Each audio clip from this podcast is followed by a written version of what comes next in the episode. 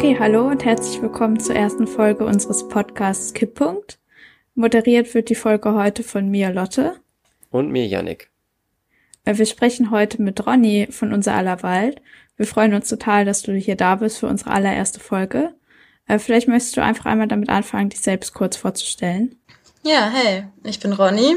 Ähm, genau, ich wohne in einem Baumhausdorf gerade, um gegen den Braunkohletagebau bei Garzweiler Widerstand zu leisten, aber auch um eine Gesellschaft jenseits des Kapitalismus ähm, zu erkämpfen. Und genau, ich habe gerade gefrühstückt und ähm, freue mich auf den Podcast mit euch. Ja, sehr cool. Ähm, jetzt gerade schon der Name der Gruppe gefallen, bei der du auch engagiert bist, unser aller Wald. Vielleicht kannst du einmal kurz erklären, ähm, was ihr so macht und was euer Selbstverständnis ist für ähm, Leute, die den Podcast hören vielleicht auch noch gar nichts von euch gehört haben. Ja, gerne. Also genau, unser aller Wald ist ein kleines Stück Wald in einem beim Dorf Keinberg. Keinberg liegt im Tagebau Garzweiler, der zusammen mit den anderen Tagebauen im rheinischen Braunkohlerevier die größte CO2-Quelle Europas ist. Und genau, dieser Tagebau soll noch fünf weitere Dörfer in der Region ähm, verschlingen sozusagen. Und dagegen ähm, wird Widerstand geleistet in der Region, aber auch überregional von der Klimagerechtigkeitsbewegung. Und genau, von der sind auch wir bei unser aller Wald Teil. Und genau, wir ähm, genau wollten gerne an einer Frontline aktiv sein. Ähm, genau, weil wir glauben, dass das ähm, sehr viel Potenzial beinhaltet und denken, dass wir die Klimakrise äh, nicht im Kapitalismus lösen können, weil der ein System ist, was auf Wachstum und Profit und Verwertungszwang aufbaut und äh, das auf jeden Fall ja, den, den natürlichen Bedingungen auf unserem Planeten widerspricht und auch ähm, den Möglichkeiten, ein gutes Leben miteinander zu führen. Ja, klingt auf jeden Fall super interessant. Ähm, wie habt ihr euch denn als Gruppe gefunden? Oder kann man überhaupt sagen, dass ihr so eine Gruppe seid? Und wie ist diese Idee von euch ähm, überhaupt entstanden? Ja, genau. Also es gab natürlich eine Gruppe, die damit angefangen hat, aber wir sind ein offener Ort, also es ähm, kommen und gehen ähm, sehr viele Leute, die dazu beitragen, diesen Widerstand aufrechtzuerhalten und deswegen genau wechseln sich auch viel die Menschen durch. Und genau, warum wir das machen wollten, so dort einen Baumhausdorf aufbauen, ist, weil wir glauben, dass so die Verbindung von sozialen Kämpfen, also einem gemeinsamen Aktivwerden gegen die Ungerechtigkeiten, die man in der Welt sieht, wie in Form von Demonstrationen zum Beispiel und Pressearbeit und zivilem Ungehorsam und so, nochmal viel stärker wird, wenn wir das verbinden mit einer neuen Art miteinander zu leben, also mit einer Art miteinander zu leben, die auf Solidarität, auf ähm, freiwilligem Beitragen, auf ähm, irgendwie ja, auf der Basis von den Bedürfnissen, die wir haben, organisiert ist.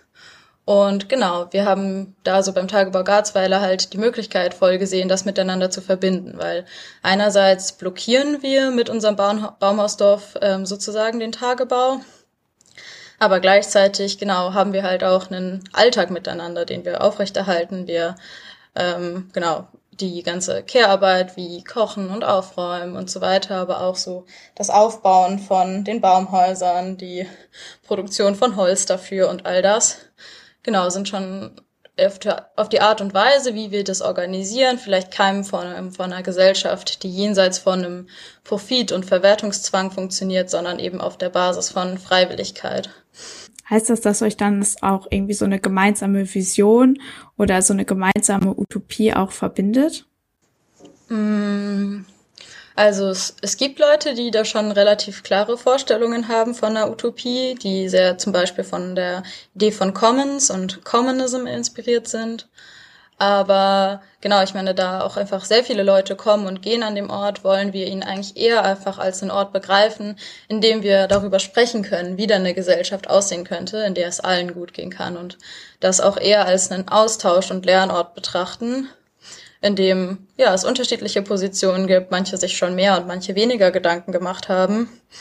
Ähm, aber genau, man einerseits auf einer so, genau, weiß ich nicht, ähm, theoretischen Ebene sich weiterbilden kann, Texte zusammenliest, Diskussionen führt, aber auch ähm, einfach genau praktisch das mal oder zum Teil halt versuchen kann, praktisch mal Erfahrungen zu machen, wie es sich anfühlt, tätig zu sein, nicht in Form zum Beispiel von einer Lohnarbeit, wo ich halt gezwungen bin, irgendwie jeden Tag hinzugehen, damit ich überhaupt überleben kann im Kapitalismus, sondern vielleicht auf der Basis von genau so einer hey, ich kann mir jeden Tag überlegen, wie will ich heute beitragen, was finde ich heute sinnvoll zu tun, was ist notwendig zu tun ähm, und ähm, was brauche ich heute eigentlich. Ähm, genau. Du hast ja gerade schon angesprochen, dass euer ähm, eure Lebensgestaltung und auch euer Selbstverständnis in dieser Gemeinschaft im Wald eine komplett andere ist als so in unserem in der kapitalistischen Gesellschaft und so im alltäglichen Leben außerhalb. Ähm, wie ist das denn für euch? Also du hast auch angesprochen, dass ihr das ähm, viel durchgewechselt wird. Ähm, wie ist das denn, wenn man dann auch irgendwie von so einer, ja, vielleicht kleinen Utopie oder Schritt in so eine Richtung ähm, dann wieder zurückgeht, auch in irgendwie unsere kapitalistische Gesellschaft? Also wie geht ihr auch, auch damit um, mit diesem Bruch, den man ja durchaus hat? Mm, ich würde gar nicht sagen, dass es so ein großer Bruch ist eigentlich. Also von den Tätigkeiten, die wir da machen, sind es zum Teil ja auch sehr ähnliche wie die, die wir, die wir sozusagen in anderen Räumen machen. Also wir müssen auch jeden Tag kochen und aufräumen und ähm, irgendwie, weiß ich nicht, Sachen transportieren von A nach B, mit Leuten Gespräche führen. Ähm, genau, ich würde sagen, das unterscheidet sich gar nicht so von dem Rest der Gesellschaft und ich würde auch sagen, oder ich mag das gar nicht gerne so zu denken, also wir haben da jetzt so einen kleinen Ort, der irgendwie näher an der Utopie steckt, ähm, sondern ich glaube, es macht viel mehr Sinn zu gucken, wo wir überall in der Welt solche Formen sehen, die irgendwie einer anderen Logik entsprechen und die über eine kapitalistische Logik hinausgehen. Und ich glaube, man findet die auch überall. Also man findet die auch ähm, an allen möglichen Orten, zum Beispiel in der Stadt, wenn es irgendwie weiß ich nicht, ein autonomes Zentrum gibt oder wenn es irgendwie ja auch eine kleine Form der gegenseitigen Hilfe gibt oder ähm, wenn sich zum Beispiel weiß nicht, Menschen, die von ihrem Land vertrieben wurden und die dann in Favelas leben und sich dort das Land aneignen, zum Beispiel neue Formen des Zusammenlebens finden und so. Genau, ich glaube, man kann die eigentlich überall finden und ähm, wenn man danach sucht und wenn man sie aufbaut, dann begegnen sie einem auch überall. Aber genau, wir wollten halt einfach auch einen Ort schaffen, der das so ein bisschen explizit macht oder der vielleicht auch mehr als Symbol ein bisschen dafür stehen kann. Habt ihr denn am, am Anfang euch irgendwie auf gewisse, ähm, sagen wir mal, Regeln, Regeln ist so ein doofes Wort in dem Kontext, aber ja doch, sagen wir mal, Regeln oder irgendwelche Werte oder irgendwelche Normen geeinigt, wie da, die das Zusammenleben ja re regeln oder funktioniert das einfach? ähm, nee, wir haben uns auf ähm, wir haben uns auf sozusagen Regeln geeinigt oder auf Absprachen, die auch ähm, auch äh, irgendwie immer möglich sind zu diskutieren. Aber genau, wir genau wollen halt, dass es ein Ort ist, der also ich glaube vor allem ist es uns einfach wichtig, dass es ein Ort ist, an dem sich möglichst viele Menschen wohlfühlen können und dass wir da eine Atmosphäre schaffen, damit das möglich ist. Ähm, äh, genau, dass es ein Ort ist, an dem wir irgendwie Absprachen tätigen und uns auch die, auf die einigen. Ähm, ja, das ist ein, ja genau, dass es ein Ort ist, der so eine kleine Form von Keimform sein kann für eine bessere Gesellschaft und ähm, genau, dass wir auch einen Aktionskonsens haben und zum Beispiel ähm, im Konsens Entscheidungen treffen. Und dass wir, ja, natürlich, dass wir uns bemühen wollen, ein diskriminierungsärmerer Raum zu sein, was bedeutet, dass wir uns natürlich auch mit all den ähm, ja, Diskriminierungsformen, mit denen wir aufgewachsen sind, die wir wie zumindest ja viele Leute von uns gelernt haben, auch zu reproduzieren, auseinandersetzen, äh, die versuchen zu hinterfragen und da uns selbst zu verändern. Zum Beispiel gibt es auch so kritische Männlichkeitsrunden in unser aller Wald, wo man sich, genau, wo sich männlich sozialisierte Menschen mit patriarchalem Verhalten auseinandersetzen. Ähm, genau, in Bezug auf Rassismus müssen wir da auch sehr viel machen, um den Ort da ähm, diskriminierungsärmer zu gestalten. Und ja, da sind wir dran am Arbeiten, auch immer wieder diese Regeln auszuhandeln und umzugestalten, so, ja, so dass das möglichst gut laufen kann. Ähm, wie geht ihr denn auch damit um, wenn das Zusammenleben vielleicht mal nicht so funktioniert und es irgendwie Konflikte gibt oder irgendwie diese Spielregeln, auf die man sich einigt, ähm, auch einfach mal nicht eingehalten werden? Also wir haben, genau, also wir haben regelmäßige Pläne, also verschiedene Arten von Pläne. Morgens haben wir immer so ein kurzes Pläne, wo wir so die ähm, alltäglichen Aufgaben wie Wasser holen, kochen und die Handys betreuen und so weiter verteilen. Dann haben wir Pläne, wo wir Entscheidungen fällen, zweimal die Woche. Und dazu haben wir dann immer nach diesen Entscheidungsplänen entweder eine Runde, wo wir drüber sprechen, so, wie geht's uns eigentlich gerade, äh, wie war die letzte Woche für mich, was passiert gerade bei mir, oder äh, ein Pläne, in dem wir gegenseitig Kritik üben, also in dem wir sagen, so, ja, hier, die und die Situation, ähm, die fand ich nicht gut, da möchte ich gern drüber reden, da habe ich Kritik dran. Und so versuchen wir dann, ja, also einfach Situationen, in denen ja, ich würde jetzt gar nicht sagen, dass ich jetzt nicht an die Regeln gehalten wurde, in denen halt einfach Leute sich auf eine Art verhalten haben, die für andere nicht cool war, in der wir die nochmal reflektieren und genau, dann äh, hoffen, dass wir gemeinsam das das nächste Mal besser machen können. Ähm, genau, also das ist ähm, vor allem die Vorangehensweise und sonst ähm, versuchen wir schon auch auch wenn es ein offener Ort ist, in den alle hinkommen können, gucken, okay, wenn wir jetzt schon, wenn Leute eine ganz lange Zeit bleiben, ein paar Wochen so, gucken, einen bewussten Prozess zu machen, hey, passt das, wenn wir uns gemeinsam organisieren, ähm, können wir das gut miteinander und dann die äh, Leute so bewusst aufnehmen. Genau. Du hast jetzt schon ähm, so ein bisschen angerissen, wie eure Tag- oder Wochenstruktur aussieht und dass ihr ähm, so grob was, was ihr für Aufgaben auch macht. Ähm, wie sieht denn euer, euer Leben so konkret aus? Also habt ihr so Projekte, an denen ihr arbeitet, ähm, die vielleicht längerfristiger sind ähm, und irgendwie über diesen Wald hinausgehen? Oder seid, arbeitet ihr vor allen Dingen an den Baumhausstrukturen? Oder genau, also wie können wir uns das vorstellen, ähm, was ihr, ähm, also wie, wie so euer Tag aussieht und woran ihr da arbeitet? Ja, genau. Also wir haben immer ein, eine Person, die alle morgens weckt. Der die Person hat den Spitznamen der Hahn. Und genau, dann machen wir so ein ganz kurzes Plenum, wie ich gerade schon gesagt habe, wo wir so die alltäglichen Aufgaben verteilen, wie zum Beispiel ja Kochen, Aufräumen, Wasser holen, Handys betreuen, ansprechbar sein und kurz gucken, hey, hat jede Person eine Aufgabe, mit der sie heute den Tag begehen kann. Ähm, und dann sind das, genau, also Bauen ist zum Beispiel eine Aufgabe, die, die viel passiert damit zusammenhängt auch so Materialbeschaffung, genau zum Beispiel die Spenden irgendwie sortieren und die Lager aufräumen, aber auch irgendwie genau rumfahren und ähm, gucken, wo man Sachen umsonst bekommt, irgendwie Paletten und so weiter. Mm. Ja, dann ist auch eine sehr wichtige Aufgabe, einfach so diese Strukturen aufrechtzuerhalten. Also wenn neue Leute zu Besuch kommen, sie zu begrüßen und sich unterhalten und so erklären, wie der Ort funktioniert. Mm. Und genau, dann haben wir aber auch noch wirklich einige übergeordnetere Sachen, die über den Ort hinausgehen. Also zum Beispiel haben wir eine Bildungs AG, die ähm, so ja regelmäßige Inputs äh, gibt als uns als Gruppe, um uns mit Themen auch inhaltlich auseinanderzusetzen, um Diskussionen zu führen, um genau ja den Ort zu diesem Ort zu, zu machen, wie ich auch gerade gesagt habe, indem wir uns austauschen können darüber, wie wir glauben, wie wir eine bessere Welt erschaffen können. Mm, ja, dann machen wir natürlich ja auch so viel Social Media Arbeit und auch den Videoblog, der jetzt die erste Staffel gerade äh, veröffentlicht hatte über das letzte halbe Jahr und jetzt im April wieder eine Staffel veröffentlichen wird. Mm, und dann organisieren, also ja, es gibt echt viele verschiedene Sachen. Es gibt auch eine ähm, so AG zu internationaler Vernetzung, die sich gerade gründet, um Projekte in anderen Teilen der Welt irgendwie mit einzubeziehen, um uns da auszutauschen, um Verbindungen zu schaffen. Mm, da gibt es zum Beispiel auch die Idee, so eine Partnerschaft mit einem Dorf in Rojava zu gründen.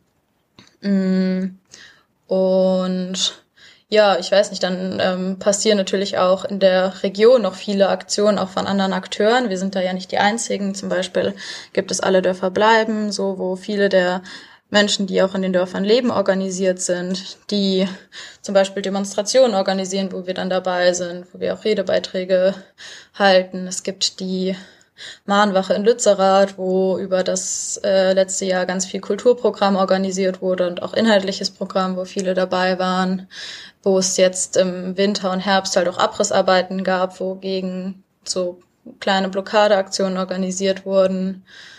Mm. Und dann versuchen wir eigentlich auch, ähm, um so zu zeigen, dass die Kämpfe um Klimagerechtigkeit nicht sich nur jetzt um Ökologie drehen, sondern auch um soziale Gerechtigkeit, also auch zum Beispiel um, ähm, um Rassismus, um Migration, um Arbeitsverhältnisse, ähm, um zu zeigen, dass diese Kämpfe irgendwie miteinander verbunden sind, dass sie die gleiche Wurzel haben, nämlich ein super ungerechtes Wirtschaftssystem, ein kolonialistisches Wirtschaftssystem zu anderen Themenaktionen zu machen. So haben wir zum Beispiel jetzt vor einer Woche in Mönchengladbach eine Kundgebung organisiert über das Thema ähm, Lager an den EU-Außengrenzen und mit der Forderung, alle Lager zu evakuieren und ähm, alle, ja, die Grenzen zu öffnen und äh, sichere und freie Fruchtmöglichkeiten zu geben.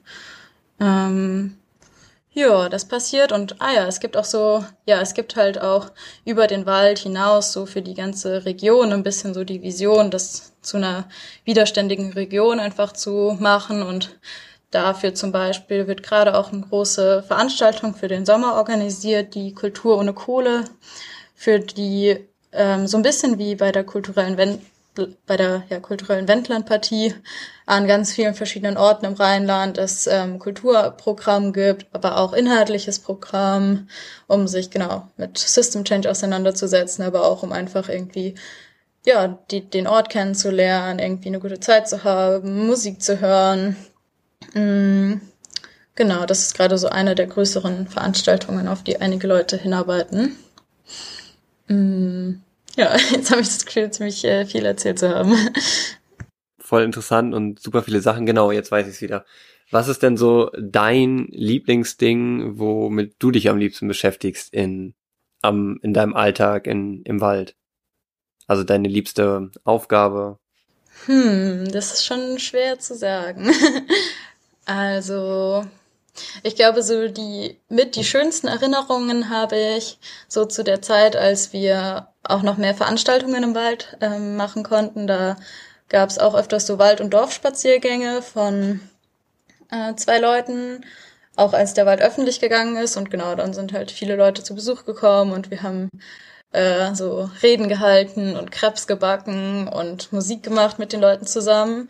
Und das fand ich sehr, sehr schön und das haben wir dann auch so versucht regelmäßig zu machen, so zu Sonntagsbrunches einzuladen, um einfach ja mit Leuten irgendwie den Sonntag schön zu verbringen, sich auszutauschen, ins Gespräch zu kommen. Ähm, ja, das finde ich ziemlich schön, weil dann einfach viele Leute kommen und man ähm, nochmal andere Positionen hört und auch sehr oft viele Leute ähm, Sachen mitbringen, um uns zu unterstützen und man sich darüber dann natürlich auch freut, wenn es zum Beispiel leckeres Essen gibt. Ähm, ja, das gefällt mir sehr gut und sonst baue ich aber auch wirklich sehr gerne. Also ich finde oft ist ja auch so ein Aktivismus leider sehr viel davon geprägt, am Computer zu sitzen und Telefonkonferenzen zu machen oder irgendwie Texte zu schreiben und so. Und wenn ich das zu viel mache, werde ich da auf jeden Fall sehr unzufrieden. Und deswegen ist es sehr schön, im Wald das verbinden zu können mit, okay, jetzt äh, die nächsten paar Tage verbringe ich aber einfach mal damit, hier äh, dieses Baumhaus zu bauen und zu klettern und irgendwie in der Höhe zu sein und auch da die Ängste zu überwinden, die da immer wieder aufkommen und auch so zu sehen, dass man was Praktisches geschafft hat. Das äh, finde ich auch sehr befriedigend. Ja, cool. Ähm, du hast gerade von den Leuten gesprochen, die ihr dann auch zum ähm, Sonntagsbrunch dann irgendwie einladet. Sind das dann auch Leute, die dann direkt aus dem Ort Keinberg kommen? Oder und wenn ja, wie nehmen die Leute aus Keinberg euer euer, euer Angebot wahr? Gibt es da auch Leute, die das eher kritisch sehen, dass ihr das besetzt? Oder steht das Dorf da so hinter, weil verständlicherweise die ja nicht ihr Dorf irgendwie aufgeben wollen?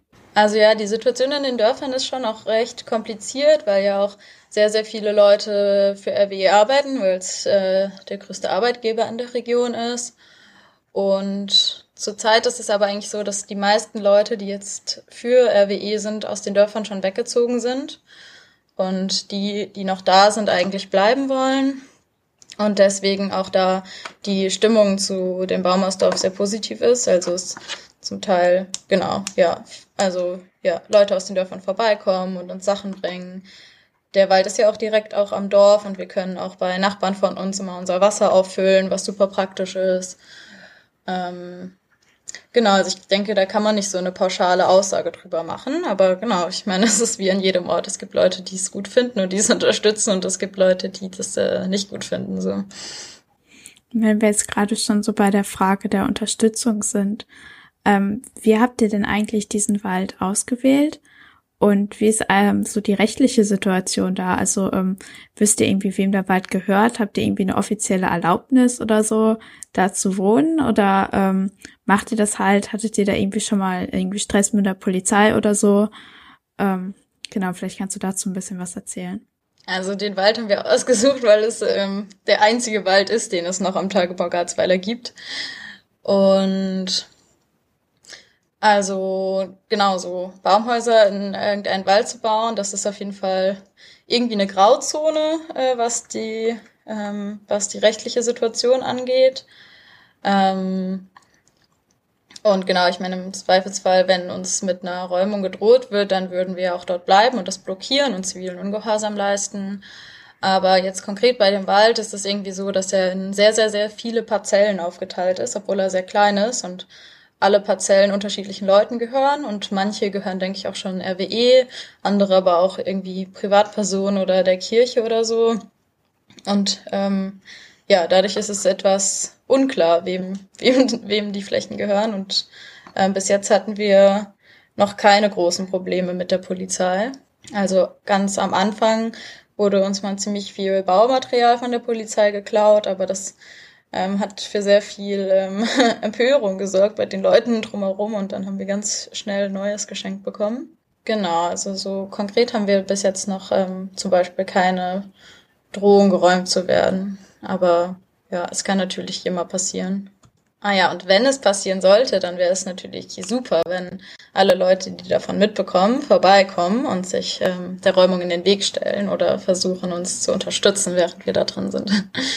Hm, du hast gerade von der Räumung schon gesprochen. Weißt du denn oder wisst ihr, wann das Dorf geräumt werden soll? Oder wissen, du meintest ja auch gerade, dass noch Bewohner in Keinberg direkt wohnen. Ähm, wissen die denn schon, wann die zwangsgeräumt werden? Oder hoffentlich natürlich nicht mehr geräumt werden? Gibt's da Pläne? Mm, eigentlich waren, glaube ich, die Pläne schon so ab 2000 22, 23 auch in Keinberg anzufangen, aber mit der neuen Leitentscheidung wurden jetzt ähm, die Pläne für die ganzen fünf Dörfer ähm, so ein bisschen in einen Topf geworfen und es hieß so bis 2028 sollen alle weg sein, aber nicht mehr wann jedes einzelne Dorf äh, weg soll. Und genau, ich meine, gerade ist ähm, vor allem halt in Lützerath der Abriss von dem Dorf akut und bei Keinberg ähm, denken wir, es ist noch nicht so doll und deswegen ja versuchen wir auch gerade uns mit auf Lützerath zu konzentrieren und dort die Abrissarbeiten zu verhindern. Also ist euer Ziel dann auch, so lange zu bleiben, bis ihr geräumt werdet oder eben auch nicht? Oder habt ihr da auch ein zeitliches Ziel euch gesetzt irgendwie? Naja, unser Ziel ist, den Tagebau zu stoppen und dass keine Dörfer mehr zerstört werden. Ähm, und dass wir auch über den Tagebau hinaus eben eine Gesellschaft stoppen, die äh, für super viel Leid und ähm, Ungerechtigkeit sorgt. Und wie lange das dauert, ist, äh, denke ich, noch sehr ungewiss. Ähm, wie ist das denn, wenn ihr, ähm, ihr wohnt ja jetzt im Grunde schwebt so die ganze Zeit der Schatten der Räumung der Dörfer so ein bisschen über der Region. Man ist total nah an der Tagebaukante und hat diesen Blick auf dieses riesige Loch, einfach nur Zerstörung, dass man ja so ähm, in, in seinem Alltag, wenn, wenn man weiter weg ist, auch immer ganz gut verdrängen kann. Aber wenn man ähm, direkt da wohnt, dann hat man das ja jeden Tag ähm, direkt im Blick. Irgendwie belastet euch das? Wie, wie geht ihr damit um, damit auch irgendwie, ja, tatsächlich ja auch irgendwie permanent aktiv so im Widerstand zu sein? Ja, es ist schon belastend, also auch so zu sehen, wie die ganze Landschaft in der Region so davon geprägt ist, dass überall die Pumpstationen stehen und ja, man die ganze Zeit den Bagger sieht, wie er sich weiter in die Erde frisst und auch immer näher kommt. Ähm, aber ich denke, für die Menschen, die halt schon viel länger als wir jetzt in den Dörfern leben, ist das noch sehr, sehr, sehr viel belastender. Also das ist wirklich ähm, eine ziemlich ähm, schwer auszuhaltende Situation, wenn du halt auch, ja, es, ich meine, es gibt Menschen, die ihr ganzes Leben dort leben und auf einmal sehen, wie Stück für Stück immer mehr von der Landschaft, auf die du immer geblickt hast, zerstört wird und die auch unter massivem Druck stehen von RWE, ihre Häuser zu verkaufen und da voll der großen auch Unsicherheit ausgesetzt sind, ähm, was sie dafür bekommen. Und ja, ich meine, du dir dann ein neues Leben irgendwie aufbauen musst, wenn du dort weggehst und ja, ich habe auf jeden Fall da nochmal sehr viel mehr Respekt vor den Menschen, die das schaffen, das äh, dem Stand zu halten und ähm, ja, da, da diese, diese Situation auszuhalten und widerständig zu sein. Wir sind jetzt schon so beim Thema Widerstand äh, angekommen. Ähm, was glaubt ihr denn, wo oder wer, wer macht Klimagerechtigkeit? Wie auf, auf welchem Weg können wir uns die Klimagerechtigkeit bewegen? Ihr habt hast ja jetzt schon sehr viel darüber gesprochen, selbst so diesen Keim in sich zu tragen und ähm, selbst halt auch durch das, ähm, durch den eigenen Aktivismus und ähm, halt die Art, Art des Zusammenlebens und so sich eben nicht nur gegen jetzt konkret Umwelt- und Klimazerstörung, sondern gegen das kapitalistische System als Ganzes äh, zu stellen. Ähm, genau, wie oder hast du irgendwie ein Bild davon oder so, wie wir das schaffen können, auch aus diesem System auszubrechen und irgendwie in eine solidarische Gesellschaft zu kommen? Und ist das dann was, was ähm, halt getragen wird von, von, von so der Zivilgesellschaft im weitesten Sinne von irgendwie uns aktivistischen Menschen? Oder meinst du, es macht auch Sinn, irgendwie mit der Politik zusammenzuarbeiten und irgendwie politische Forderungen zu stellen? Ähm, genau, also ich denke zu der Frage, wer macht Klimagerechtigkeit, es ist einmal super wichtig zu sagen, dass äh, auch wenn das jetzt hier in Europa zum Beispiel so erscheint, dass seit es hier eine Klimagerechtigkeitsbewegung gibt, dass das seitdem irgendwie Thema ist und in den Medien ist und äh, problematisiert wird, aber dass es das schon sehr, sehr viel länger gibt und vor allem die Bewegung im globalen Süden gestartet ist, wo die Menschen halt die Auswirkungen der Klimakatastrophe einfach schon heute spüren und schon die ganze Zeit spüren. Also es auch nicht darum geht, irgendwie für irgendwie eine Zukunft zu kämpfen, in der wir Klimakatastrophen erleben, sondern in der es einfach schon ganz konkret darum geht, gegen den Verlust von Land, gegen die weitere Einhügung von dort, ja, von irgendwie Commons, von gemeinschaftlichen Ressourcen und so weiter zu kämpfen, gegen neoliberale Wirtschaftspolitik, die Menschen in krasse Abhängigkeiten und Unfreiheiten bringt und so. Mm. Und ja, dass, ähm, dass daher diese Bewegung kommt und dass wir äh, vielleicht äh, kleine Kinder von dieser Bewegung sind, aber da doch dann noch sehr neu drin sind und wir viel zu lernen haben von anderen Menschen.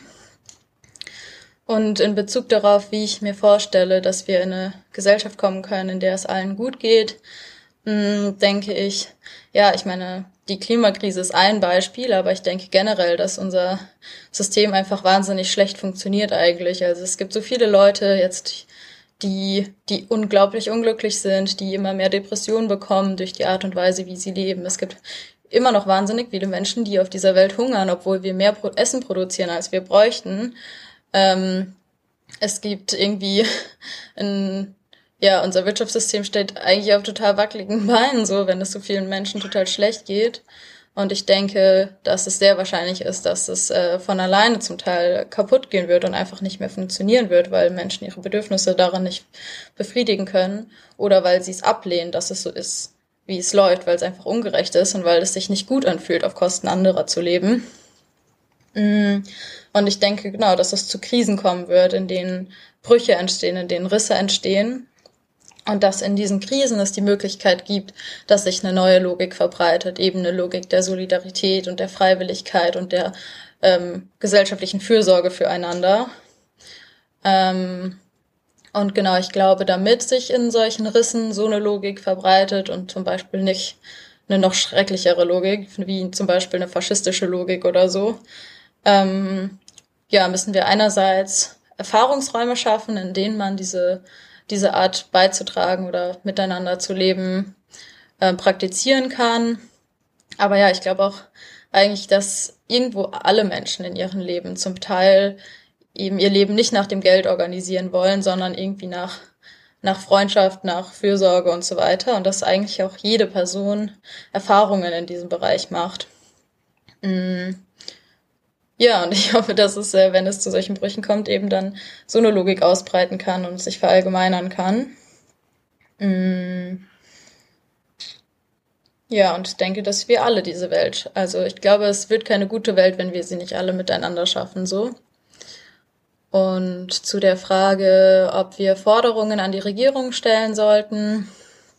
Mm, also ich, ja, ich denke, Forderungen an die Regierung stellen ist irgendwie ein Teil von sozialer Bewegung. Also ähm, oft kristallisieren sich irgendwie soziale Bewegungen auch an Forderungen wie zum Beispiel dem sofortigen Kohleausstieg. Ähm, ja, ich glaube, man braucht auch zum Teil einfach so eine eine konkrete Formulierung für was man ist, damit viele Leute daran, darum sich sammeln. Aber ja, ich denke schon, dass es äh, dafür auch wichtig ist, soziale Forderungen zu stellen. Und ich glaube, es gäbe, es gäbe auch ähm, Forderungen an die Regierung, dass wenn, wenn die umgesetzt werden würden, würde es Menschen einfach sehr, sehr, sehr viel besser gehen. Also zum Beispiel sowas wie ein bedingungsloses Grundeinkommen oder eine radikale Arbeitszeitverkürzung oder zum Beispiel ähm, ja, das Öffnen von Grenzen und so weiter. Aber ja, ich denke leider, dass es jetzt gerade auch bezogen auf die Klimakrise doch sehr, sehr unwahrscheinlich ist, dass eine Regierung es äh, überhaupt schaffen kann, ähm, die Klima, also ja irgendwie die 1,5 Grad Grenze zum Beispiel einzuhalten, weil es ja nicht so ist, dass im Kapitalismus irgendwie Unternehmen die ganze Zeit in Konkurrenz stehen und deswegen gezwungen sind, immer weiter zu wachsen und immer mehr Profit zu machen, sondern auch, dass Staaten miteinander in Konkurrenz stehen, eben um Firmen, die dann ein Bruttoinlandsprodukt erwirtschaften, die Steuern eingeben, äh, die Arbeitsplätze geben an die Menschen. Und dass deswegen auch ähm, Staaten immer gezwungen sind, möglichst gute Arbeitsbedingungen oder nicht möglichst gute Arbeitsbedingungen, möglichst gute Standortbedingungen für Unternehmen zu bieten. Und ja, das bedeutet halt zwangsläufig, dass sie irgendwie immer eine kapitalistische Wirtschaft fördern müssen. Und ja, ich glaube nicht, dass äh, ein Staat es schafft, aus dieser Logik rauszukommen. Ähm, außer wir ähm, versuchen dann eben so den Markt zurückzudrängen und irgendwie einen mehr in eine Richtung von der Plangesellschaft zu gehen, also dass ähm, Staaten dann die Produktion irgendwie planen, aber da sich schon auch eine große ähm, Gefahr, dass es dann in eine, auch eine, in eine autoritäre Gesellschaft abrutscht und das ist keine Gesellschaft, in, für die ich kämpfen will, sondern ich will wirklich für eine Gesellschaft kämpfen, in der wir selbstbestimmt unsere Leben gestalten können. Hm. Genau, deswegen, ja, ich würde sagen, so zusammengefasst, ich denke, genau, man kann schon Forderungen irgendwie stellen oder sich anhand von denen kristallisieren. Aber viel wichtiger, also genau, ich glaube, man muss dann realistisch einschätzen können, wie wahrscheinlich es ist, dass diese Forderungen über den Staat durchgesetzt werden und glaube viel eher, dass wir auch unsere Stärke daran messen sollten in sozialen Bewegungen eben nicht, wie viele Reformen wir erkämpfen können, sondern wie viel ähm, wir selber aufbauen können, äh, was eben in der Gesellschaft entspricht, in der wir leben wollen. Also ich glaube, wir sollten eher dann unsere Erfolge daran messen, ob wir es schaffen, solidarische Beziehungen in unseren Bewegungen aufzubauen, ob wir es schaffen, auch konkret durch unsere soziale Bewegung die Leben von Menschen zu verbessern, als zu sehr auf die Regierung zu hoffen. Du denkst, dass wenn wir als Gesellschaft äh, untereinander solidarisch handeln, dass wir dadurch dann schon den Staat in gewisser Weise dementsprechend dann gar nicht mehr so brauchen, beziehungsweise man lässt ihn einfach außen vor und lässt die Gesellschaft machen und der Staat spielt dann im Hintergrund und der adaptiert das dann? Oder wie denkst du das? Ähm, genau, also ich denke, wenn es zu einer Krise kommt, dann ist es auch wahrscheinlich, dass es zu einer Krise des Staates kommt. Also dass es sein kann, dass der Staat vielleicht seine Legitimation verliert oder so, weil es äh, sehr schwer möglich ist, mit der Krise umzugehen oder auch einfach nicht mehr gut funktioniert. Genau, und ich glaube, dann sollte an die Stelle dessen eben eine gesellschaftliche Organisationsweise treten, die nicht so über Zwang funktioniert, wie es ja äh, gerade ist in der Gesellschaft, also entweder über einen Zwang von ähm, irgendwie Polizei, Gewaltmonopol und so weiter oder über einen Zwang in Form von Sachzwängen, also genau, dass du einfach gezwungen bist, ähm, zu arbeiten, dich zu verwerten, um deine Bedürfnisse befriedigen zu können, sondern dass dann eine Logik an den Tag tritt, die ähm, ja auf der Basis von Selbstbestimmung, Solidarität und so weiter ist. Und ich glaube nicht, dass, also ich glaube, ja, ich glaube eher, dass ich einfach eine ganz neue Form der Organisierung herausbilden will, würde, die man dann auch nicht mehr als Staat bezeichnen würde. Also eher, dass es, ähm, dass das, was besteht, irgendwie aufbricht und äh, dann aus den Trümmern dessen was Neues entwächst, was äh, ja, was wir dann in diesem Prozess ähm, gestalten müssen, aber genau, was, glaube ich, eine ganz andere Form der gesellschaftlichen Organisation ist als die Form von Markt und Staat. Wow, ich finde es mega spannend und mega toll, ähm, was du jetzt auch, also wie viel du jetzt ähm, zu diesen beiden Fragen ähm, auch schon irgendwie an, an Perspektive und Vision und so ähm, geben konntest.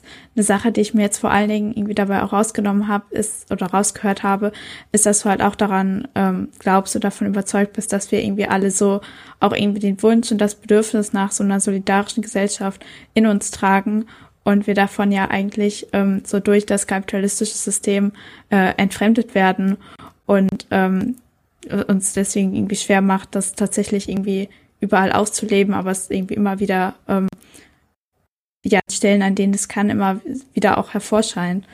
Ähm, genau, habe hab ich das richtig verstanden? So, ich finde den Gedanken nämlich erstmal sehr, sehr schön und auch sehr ermutigend, weil es so sich gegen dieses Bild irgendwie vom dem Mensch ist dem Menschen ein Wolf und dem egoistischen Nutzenmaximierer irgendwie, von dem wir immer hören, ähm, dem so entgegentritt.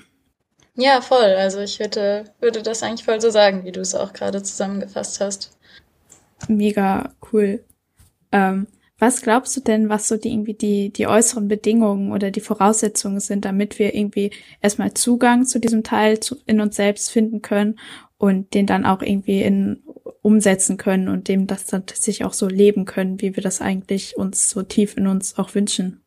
Ich weiß nicht, ich glaube, das können schon ganz unterschiedliche Situationen sein. Also ich meine, es kann auch einfach sein, dass ich dass ich morgens vom Wecker geweckt werde und merke so, yo, ich habe einfach gar keinen Bock aufzustehen und ich habe äh, keine Ahnung, gar keine Lust äh, in die Fabrik zu gehen und die ganze Zeit, den ganzen Tag einen Hebel zu betätigen, um irgendwie Autokarosserien herzustellen, während ich eigentlich weiß, dass es total sinnlos ist, noch weitere Autos zu produzieren, wenn wir auf die Klimakrise zusteuern und ähm, Individualverkehr nicht das beste Prinzip ist und ich dann einfach liegen bleibe und irgendwas mache, was mir einfach von der Tätigkeit an sich her sinnvoll erscheint, wie zum Beispiel ähm, in meinen Garten gehen und da die Karotten pflanzen oder sowas.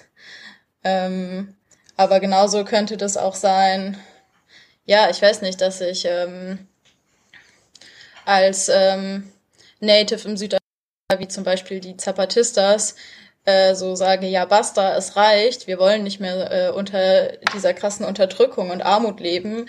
Wir eignen uns jetzt selber wieder unsere Gebiete an, die äh, uns durch die Kolonisation genommen werden und verteidigen uns hier mit einer Guerilla und bauen eine neue Gesellschaft auf irgendwie. Ähm, also ja, ich glaube, das können wirklich sehr, sehr unterschiedliche und weite Formen ähm, des Widerstands sein oder der des, des Tätigseins. Also ich glaube, es geht vor allem so darum zu gucken, hey, welches Tätigsein fühlt sich eigentlich wirklich gut an oder welches Tätigsein hat irgendwie einen Sinn an sich und dient halt nicht nur dem Zweck, irgendwie Profit zu akkumulieren. Also es kann auch sein, irgendwie die Krankenschwester, die so übelst gestresst ist die ganze Zeit, weil Krankenhäuser jetzt halt auch nur noch nach ähm, Leistung ähm, äh, nach, ja, irgendwie nach kapitalistischen Leistungsprinzipien organisiert sind, die so sagt, nee, ich habe da, also ich, ich widersetze mich dem, ich ähm, versuche irgendwie mir Zeit zu nehmen für meine Patientinnen und mich um die ernsthaft zu kümmern, auch wenn das irgendwie bedeutet, dass ich noch mehr arbeiten wahrscheinlich muss. Ähm, ja, ich glaube, das kann man, ja, können wirklich sehr viele verschiedene Sachen sein und es kann sein, dass man ja dadurch einfach dadurch dafür zu bewegt wird, weil man irgendwie einfach keine Lust hat auf das, was gerade ist oder darin keinen Sinn sieht oder weil man auch irgendwie gezwungen ist, also keine Ahnung, wenn man mh, mm, ja, wenn man halt genau zum Beispiel enteignet wird von seinem Land oder ähm, geräumt wird äh, aus einer Wohnung, die man nicht mehr bezahlen kann, weil man äh, irgendwie kein Geld mehr verdient und dann einfach sagt, so nee, ich lass mich hier nicht räumen, ich bleibe hier oder so. Also ich glaube, ja, es kann sehr viele verschiedene Auslöser sein, wieso man, wieso man das macht. Hm, vor, vor diesem Hintergrund, ähm, wie sieht, seht ihr jetzt wieder so als unser aller Wald auch eure Rolle so in der Klimagerechtigkeitsbewegung? Was möchtet ihr irgendwie durch, ähm, durch euer Beispiel oder so vielleicht auch an andere Gruppen in der Bewegung vermitteln oder worauf möchtet ihr auch andere Gruppen aufmerksam machen?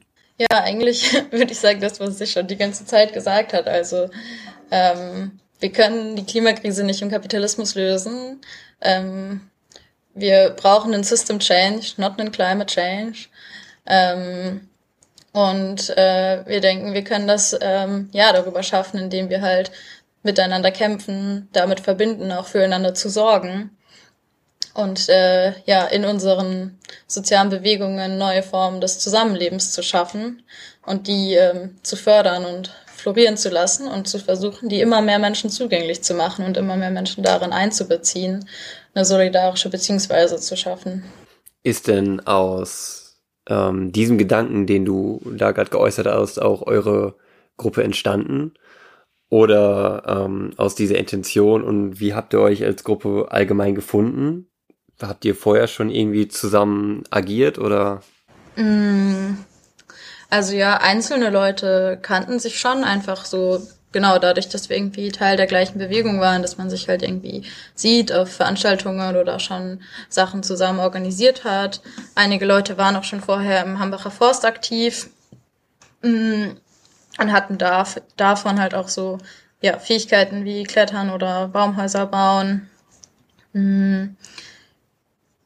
Ja, ich glaube einfach, ähm, ja, ich weiß, wir, wir kannten uns halt irgendwie zum Teil und ähm, haben viel einfach so überlegt, so ja, wie, was können wir sinnvoll tun mit unserem Leben? So, was, ähm, was ist eine sinnvolle Art, tätig zu sein? Wie können wir irgendwie ja wirksam sein gegen die ganze, gegen die ganzen Zumutungen äh, dieser kapitalistischen Gesellschaft? Ähm, und dann uns auch zum Teil mit Theorie halt beschäftigt haben und ähm, ja, Bücher gelesen haben, Diskussionen geführt haben, da so Auseinandersetzungen hatten, aber auch in die Praxis kommen wollten oder ein gutes Gleichgewicht und Verhältnis zwischen Theorie und Praxis schaffen wollten und ähm, ja, uns, das dann überlegt haben, aber ähm, zeitgleich, also genau, dann äh, und genau, es ist auch so ein bisschen aus einer Kooperation halt mit Menschen aus den Dörfern entstanden, die uns so ein bisschen angefragt haben, ob wir das machen wollen. Aber ja, ich meine, sehr schnell ist die Gruppe gewachsen und es ähm, hat sehr offene Ränder bekommen, weil halt, ja, es irgendwie dann generell irgendwie wurde dort ähm, da eine, eine Straße abgerissen am Tagebau Garzweiler, die für alle der Verbleiben als rote Linie definiert war. Und dann gab es auf einmal eine Dauermahnwache dagegen und super viele Leute sind in die Region gekommen und dann ähm, ja, hat es halt einfach auch dadurch ähm, sich die Gruppe konstituiert, konstituiert, dass es halt an der Frontline ist an der irgendwie Leute zusammenkommen, die gegen die Frontline kämpfen wollen und ähm, ja, somit den Ort immer weiter ausgestaltet haben. Du hast ja ähm, gerade auch übers äh, Klettern gesprochen, dass welche das schon konnten. Ähm, wie sah es denn da bei dir aus? Hast du das dann auch gelernt, das Klettern? Und wie lange hat das gedauert? Und generell, wie klettert man überhaupt auf Bäume, dass man da wirklich sicher ist und ja bei so einem, besonders bei einem Bau von einem Baumhaus jetzt nicht so runterfällt. Ja, also am besten kann man das natürlich erfahren, wenn man sich das nicht im Podcast anhört, sondern einfach vorbeikommt und wir bringen dann allen noch sehr gerne Klettern bei. Ähm, genau, bei mir war es auch so, dass ich im Hambi Klettern gelernt habe und genau, mir dort Leute immer einzelne Schritte gezeigt haben und ich auch einfach sehr Lust hatte, irgendwie das auszuprobieren und dann immer so Stück für Stück die Sachen gelernt habe. Ich kann gerade gar nicht so genau sagen, wie lange das gedauert hat. Aber genau, es gibt auch so Aktionsklettertrainings, also so eine Woche so Training, wo man äh, ganz viel äh, praktisches Klettern für ähm, Bäume, aber auch sehr viel Theorie über ähm, ja, so Knoten, äh, Bruchlast, Sicherheit, Baumkunde, Materialkunde und so weiter lernt. Genau, das geht so eine Woche und danach würde ich sagen, kann man schon eigentlich so fast alles, so von ja, einen Baum, äh, wo noch irgendwie nichts drin ist, irgendwie erklettern zu äh, einer Traverse spannen und einen Banner daran hängen oder so. Mm, und genau, was man dann lernt, also wir klettern vor allem halt an Seilen in die Bäume, also man muss die Seile, man versucht die meistens so reinzuschießen oder zu werfen mit so kleinen Wurfsäcken und dann gibt's eine Technik mit so zwei ähm, kurzen Seilen, die man mit Klemmknoten ans Seil macht. Also Klemmknoten, das heißt, die kann man, wenn man sie belastet, also sein Körpergewicht reinhängt, dann sind sie zu. Und wenn man sie nicht belastet, dann kann man sie am Seil bewegen. Und somit kann man dann am Seil hoch und hochklettern und sich abseilen. Und sonst ähm, ja gibt es noch äh, verschiedenste Techniken, also zum Beispiel Traversen, was ich gerade gesagt habe, das sind einfach Seile, die man zwischen den einzelnen Bäumen spannt oder zwischen den Ästen in der Baumkrone und an denen man dann so ein bisschen wie im Kletterpark auf einem Seil draufstehen und auf dem anderen sich festhalten und sichern kann und so halt in der Baumkrone oder zwischen den Bäumen sich ganz gut bewegen kann. Mm. Ja, aber ich glaube, das ist wirklich was, äh, was mehr Spaß macht, sich anzugucken oder auszuprobieren, als sich anzuhören. Wie ist das denn wenn man aktuell irgendwie bei euch vorbeikommen möchte. Geht das einfach so? Muss man sich irgendwo, weiß nicht, vorher melden? Ähm, genau, wie macht man das?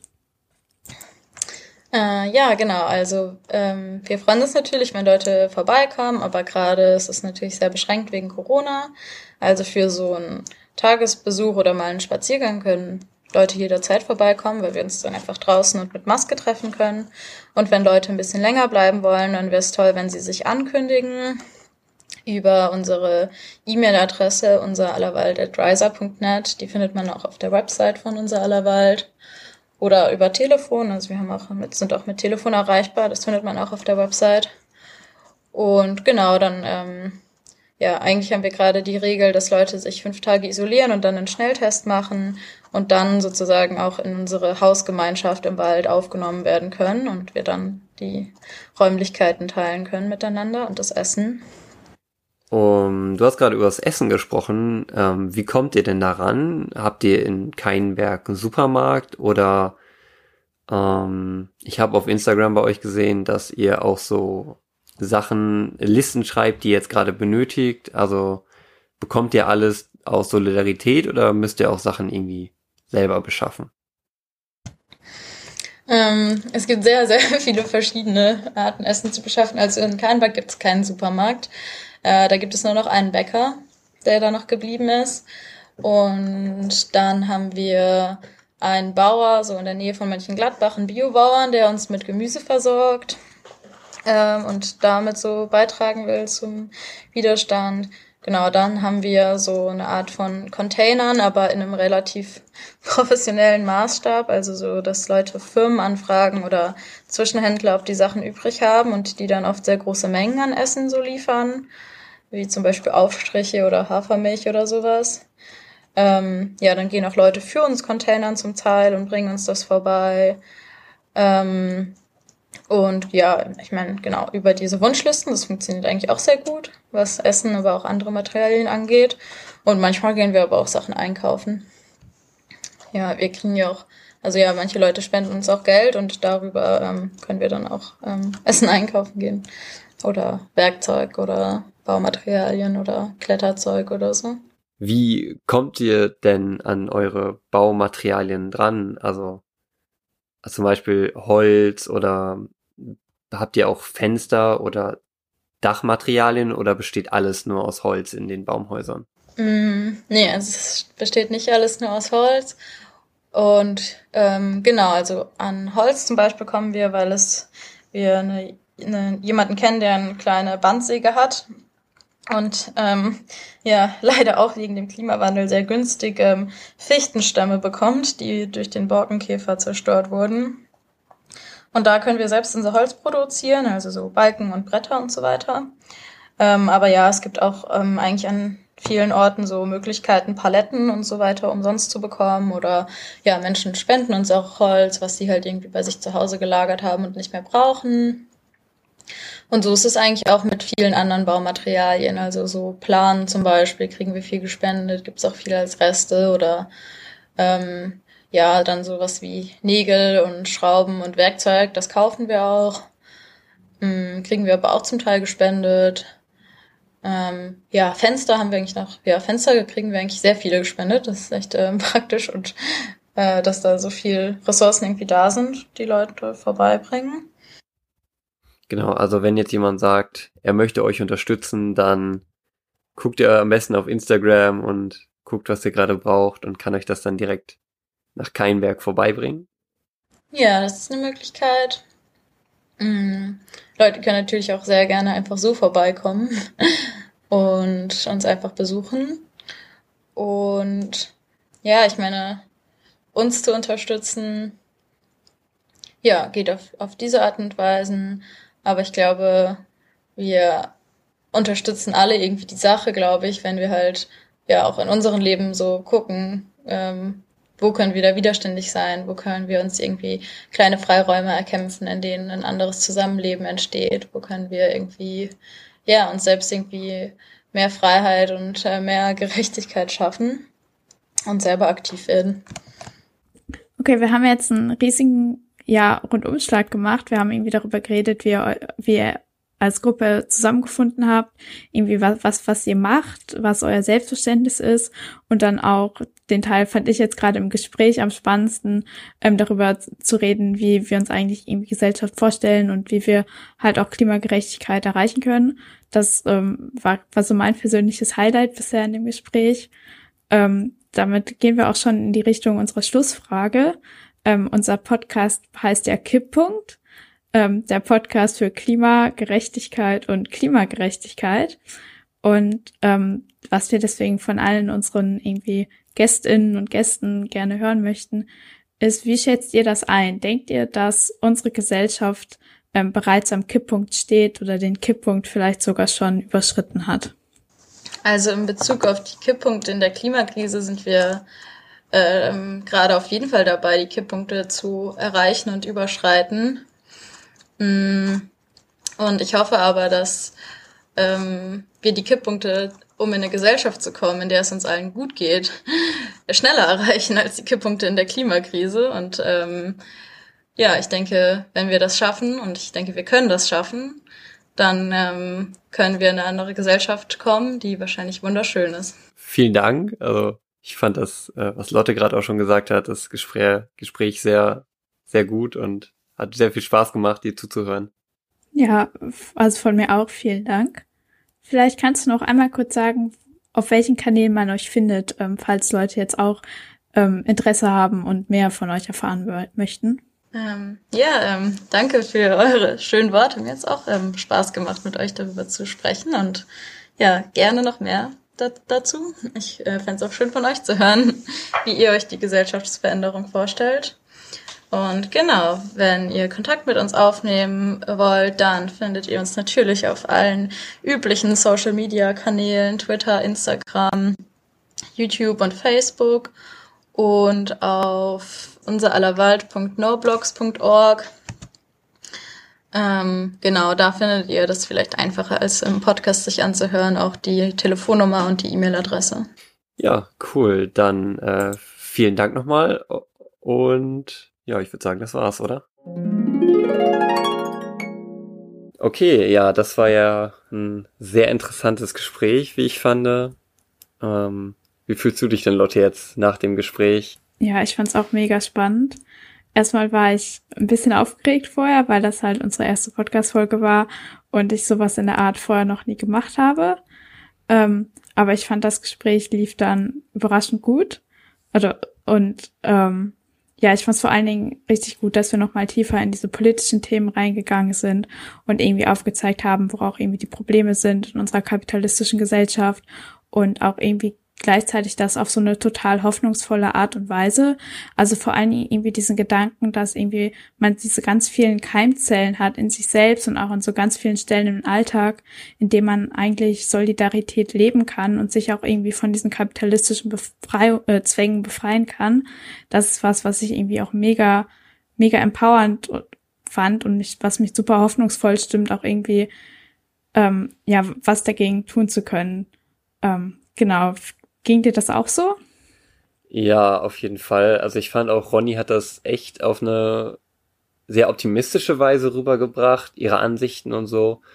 Finde ich, hat sie da echt was Gutes ausgestrahlt und mit ihrem Aktivismus finde ich ja auch, dass sie viel ähm, Engagement reinsteckt. Ja, ich fand es auch toll, wie sie nochmal betont hat, dass das so ein Lernprozess ist und dass wir halt auch so da rein wachsen müssen und ähm, ja, uns mit anderen austauschen müssen und so weiter, dass es auch noch gar nicht so alles vorgefertigt und irgendwie verzwängt ist oder so, sondern ähm, ja halt so offen und prozesshaft und irgendwie auch an sich selbst arbeiten, auf, auf sich selbst hören in so einem ganz, ganz schönen Sinne.